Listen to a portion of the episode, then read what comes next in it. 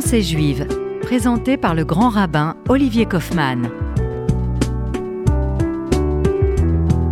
Bonjour chères auditrices et auditeurs de RCJ, heureux de vous retrouver tous et toutes pour cette nouvelle page de Chavruta, de réflexion, de méditation et pensée juive.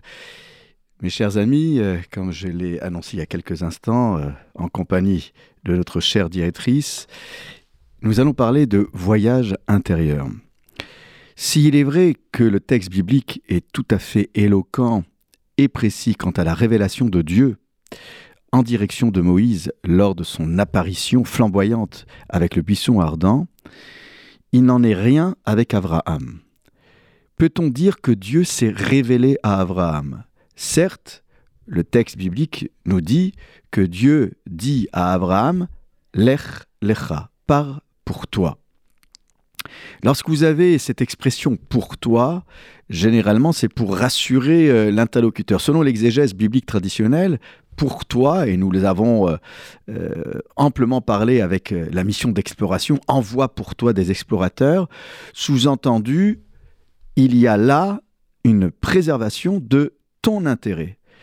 Tout ce qui sera fait dans cette voie de recherche intérieure sera pour servir tes intérêts. Parfois, on a peur d'être en insécurité face à nos doutes, face euh, au vague comme si être croyant, c'était euh, être bourré de certitude et de conviction, et que de manière dogmatique, nous ne pourrions pas euh, nous sortir de nos conviction et certitude. Être en insécurité face au texte biblique, c'est précisément s'interroger et interpeller le texte. La tradition juive nous a toujours encouragés à non pas euh, sombrer dans un doute dévastateur, mais à nous remettre en question face au texte. C'est ce questionnement intérieur que nous pouvons euh, transposer dans l'histoire biblique d'Abraham. Va pour toi je l'ai euh, expliqué il y a quelques instants, pour euh, que ton intérêt, ton équilibre personnel soit assuré. En somme, ce que Dieu demande à Abraham, c'est de se mettre en mouvement. Mouvement euh, et oscillation entre la certitude et le doute. Et c'est cette oscillation qui fait partie de notre vie au quotidien. Ce qui explique que d'autres commentateurs euh, nous rappellent qu'il faut euh, peut-être comprendre cette interpellation comme une voix intérieure, la voix qui parle parfois en nous. Non pas que nous entendions des voix, mais parfois cette petite euh, intime conviction qui fait que nous ressentons le besoin précisément de nous mettre en mouvement de nous secouer, de nous mettre en difficulté, en insécurité, pour mieux retrouver ses propres fondamentaux. C'est ce que fait Abraham. Et si nos rabbins nous disent qu'il ne faut pas lire va pour toi, mais plutôt va en toi, c'est pour nous inviter à un voyage et cheminement intérieur. C'est pour toutes ces raisons que ce midrash que nous racontons aux enfants, mais de grâce, ne croyons pas que le midrash est une histoire pour les enfants. Alors certes, c'est vrai que ce n'est pas écrit euh, de manière explicite dans le texte biblique que euh, euh, fait cette recherche. Et encore moins qu'Abraham a cassé toutes les idoles vendues par son père en laissant une intacte pour mettre son père face à ses propres contradictions et à l'absurdité du culte d'un objet inanimé qui ni ne boit ni ne consomme je ne sais quelle offrande. Ce que veut nous dire ce fameux Midrash, où il y a une controverse entre euh, Rabbi Lévi et Rabbi Hanina et Rabbi Yochanan, à quel âge Abraham a pu enfin reconnaître euh, l'identité du Créateur pour mieux le nommer, Vaikra, Beshem Hachem, lorsque Abraham donnera un nom, de la même manière qu'Adam avait vocation aussi à donner des noms pour mieux prendre sa place euh, dans l'espace temporel. Eh bien, euh, des rabbins disent que dès l'âge de 3 ans, Abraham a pu reconnaître Dieu, et d'autres disent 40 ans. Alors nous reviendrons sur cette controverse. Quel sens donner? Le Midrash, vous savez, c'est cette interprétation qui nous est transmise par la tradition orale euh, depuis le Mont Sinaï. Nous y croyons. Et ce Midrash est là pour non pas être prise euh, être pris pardon, au, premier degré, mais pour prendre du recul par rapport au texte Là encore, je disais, il n'y a pas de révélation de Dieu manifeste. Ce qui nous expliquerait euh, les raisons pour lesquelles le Midrash dit qu'Abraham va chercher cette transcendance divine dans la puissance du vent, mais le vent parfois cesse de souffler, dans la puissance du soleil, mais le soleil se couche, et ainsi de suite. Alors, je sais bien que nous racontons cette histoire chaque année à nos enfants, mais cette recherche euh, de Dieu nous en dit long sur notre capacité à discerner la présence de Dieu dans les petits riens, dans les petits euh, euh, détails du quotidien. Le voyage intérieur d'Abraham nous apprend en somme qu'il faut être en perpétuelle recherche de Dieu, ne pas être bourré de certitude. Et si nous sombrons dans un automatisme de dévotion ou de bondieuserie, pardonnez-moi l'expression, pour venir prier à la synagogue de manière automatique, c'est très bien de fréquenter la synagogue, c'est pas moi qui vais dire le contraire. Mais encore une fois, si c'est pour ne pas redonner du souffle à ce voyage intérieur, cette méditation, je le répète à chaque fois, aux enfants et aux adultes. La, synagogue devrait et n'aurait jamais dû abandonner sa finalité première, d'être un laboratoire et un atelier de méditation.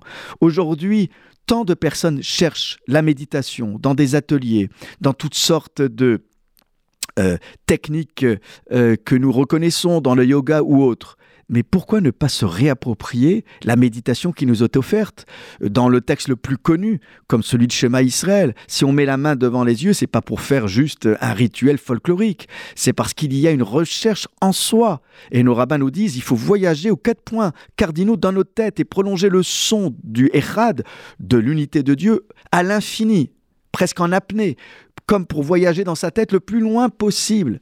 S'il n'y a pas de meilleur voyage intérieur que le schéma Israël, où le trouverons-nous? Donc il faut pouvoir, à la manière d'Abraham, chercher Dieu. Alors Abraham, lui, n'avait pas un livre de prière, il n'avait pas des techniques particulières, parce que selon les textes, il faisait déjà la Torah euh, sans, euh, en avoir, euh, sans avoir besoin d'un texte écrit et un cadre légal. Il pressentait le moment de rencontre avec Dieu et on sait, selon le Talmud, qu'Abraham, qui se levait tôt, et c'est de manière récurrente que le texte biblique nous dit qu'il se levait tôt, c'était précisément pour installer un rapport intime qui était préparé par le lever du matin. Le lever du matin où avant même de vaquer à ses occupations, il y a ce moment d'intimité réservé, privilégié, que nous offrons à Dieu. C'est la prière la plus longue de la journée, c'est la prière du matin. Il est intéressant de voir que dans le mot shacharit, qui est le nom donné à la prière du matin, shachar qui veut dire l'aube, mais shachar dans le langage poétique, c'est la jeunesse. Ce sont les prémices euh, de nos vies. Alors oui, le matin, parce que nous nous réapproprions nos forces après un sommeil réparateur, nous sommes comme en renaissance, comme au premier jour de notre naissance et de notre arrivée sur terre. Abraham, c'est une renaissance. Alors, trois ans ou quarante ans, là encore, euh, à 40 ans, rien n'est perdu et certains même font leur crise d'adolescence bien plus qu'à 40 ans.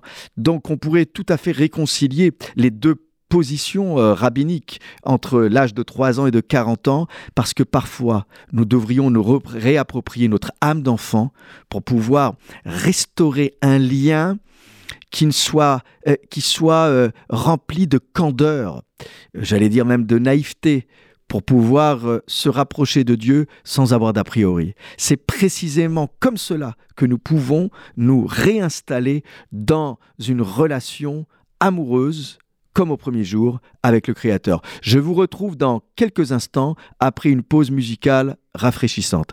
A tout de suite.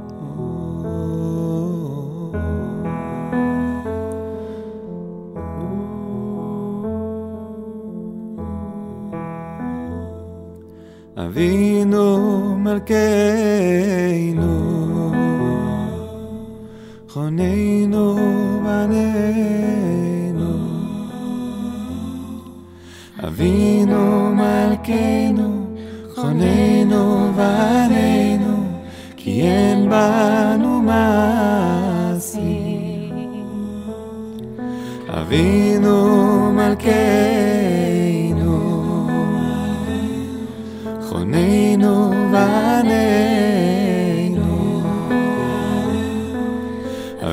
אבינו מלכנו, חוננו ועננו, כי אין בנו מעשי.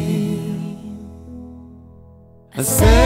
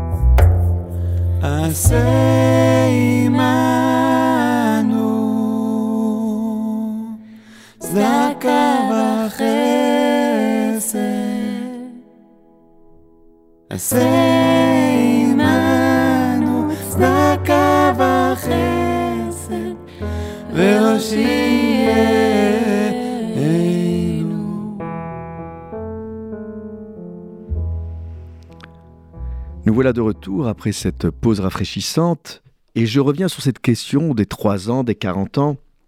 Ensemble, on pourrait réconcilier les deux thèses de la manière suivante. Il y a un début de dévoilement dès l'âge de 3 ans, c'est-à-dire qu'Abraham a déjà une sensibilité, et vous savez, l'âge de 3 ans pour nous est très important dans la tradition juive, car on part du principe qu'à partir de l'âge de 3 ans, euh, il faudrait déjà avancer dans l'apprentissage des premières lettres de l'alphabet hébraïque avec nos enfants. Il y a déjà une réceptivité à la présence divine. Euh, on n'attend pas la bar mitzvah ou la bat mitzvah. C'est dès l'âge de 3 ans déjà qu'il y a euh, un regard sur son propre corps. Alors, évidemment, je- les rabbins ne sont pas dans les généralités, mais être propre sur soi.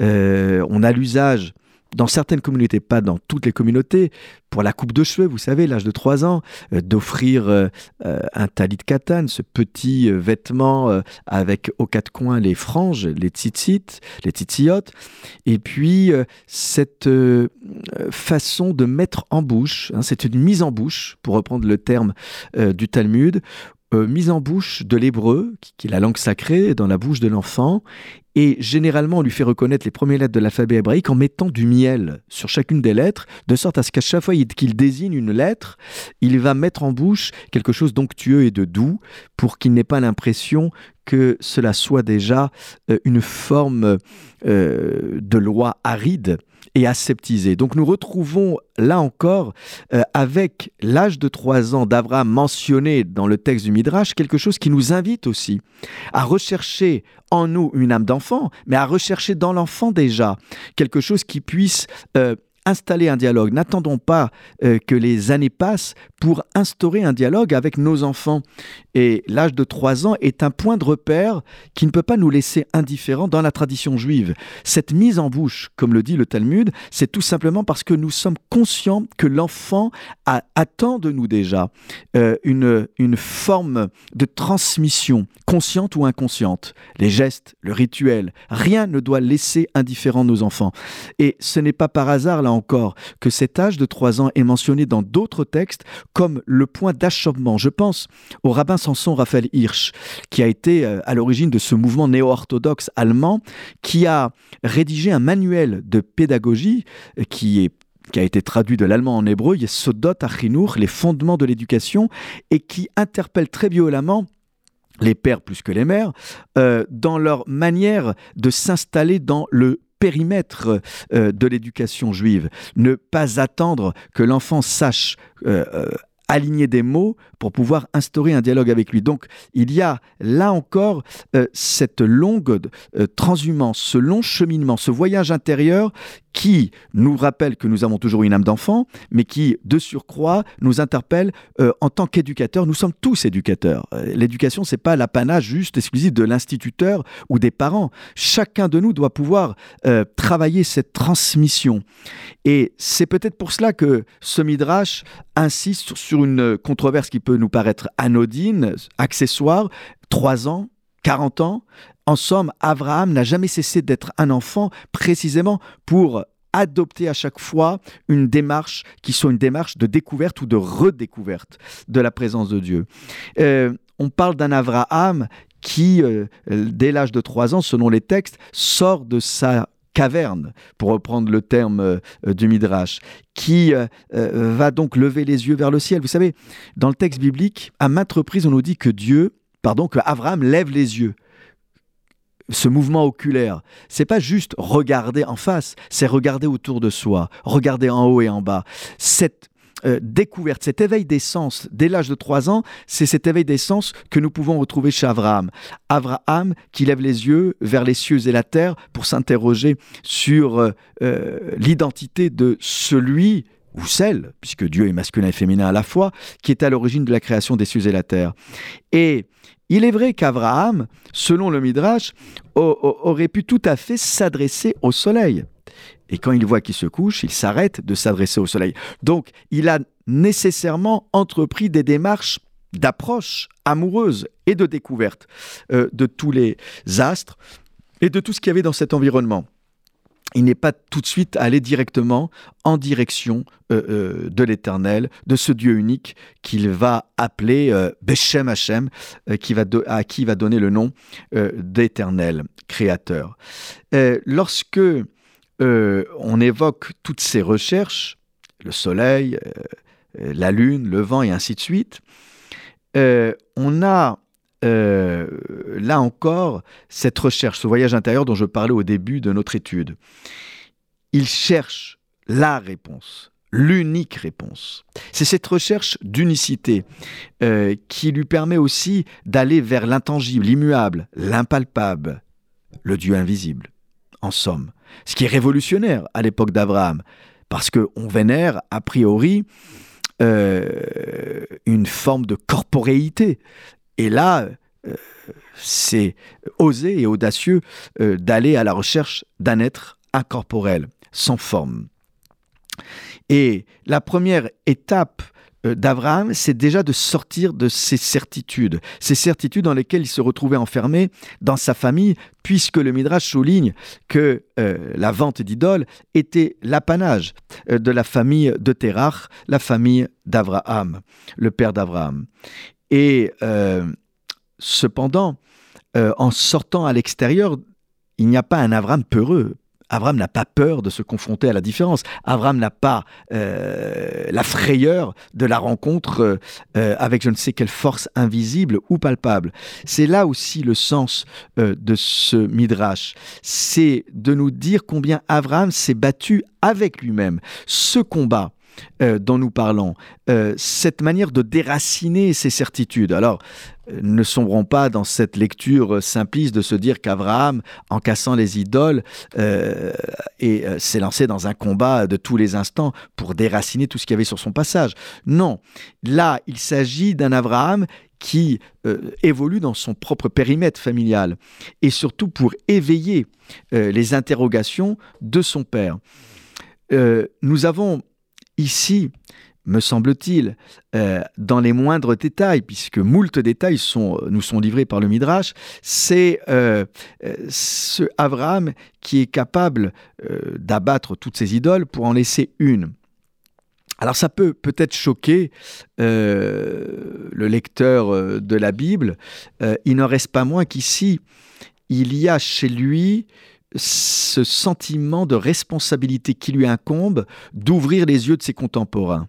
Donc il n'y a pas la volonté de détruire l'idole pour ce qu'elle est, mais plutôt pour ce qu'elle évoque dans la tête d'Abraham. Vous savez, il y a un excellent livre de Toby Nathan, justement, euh, euh, qui, travaille cette question parce qu'à l'époque où Toby Nathan a écrit cet ouvrage, euh, il y avait, vous savez, euh, cette première période horrible des talibans où on avait détruit tous les vestiges archéologiques et toutes ces très belles formes qui étaient tracées dans la, dans la roche.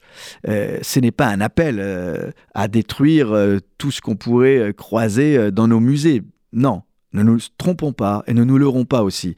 Chez Abraham, c'est un Abraham qui ne va pas se battre à détruire tout sur son passage. Non, c'est dans sa maison, comme pour alerter, ouvrir les yeux de son père.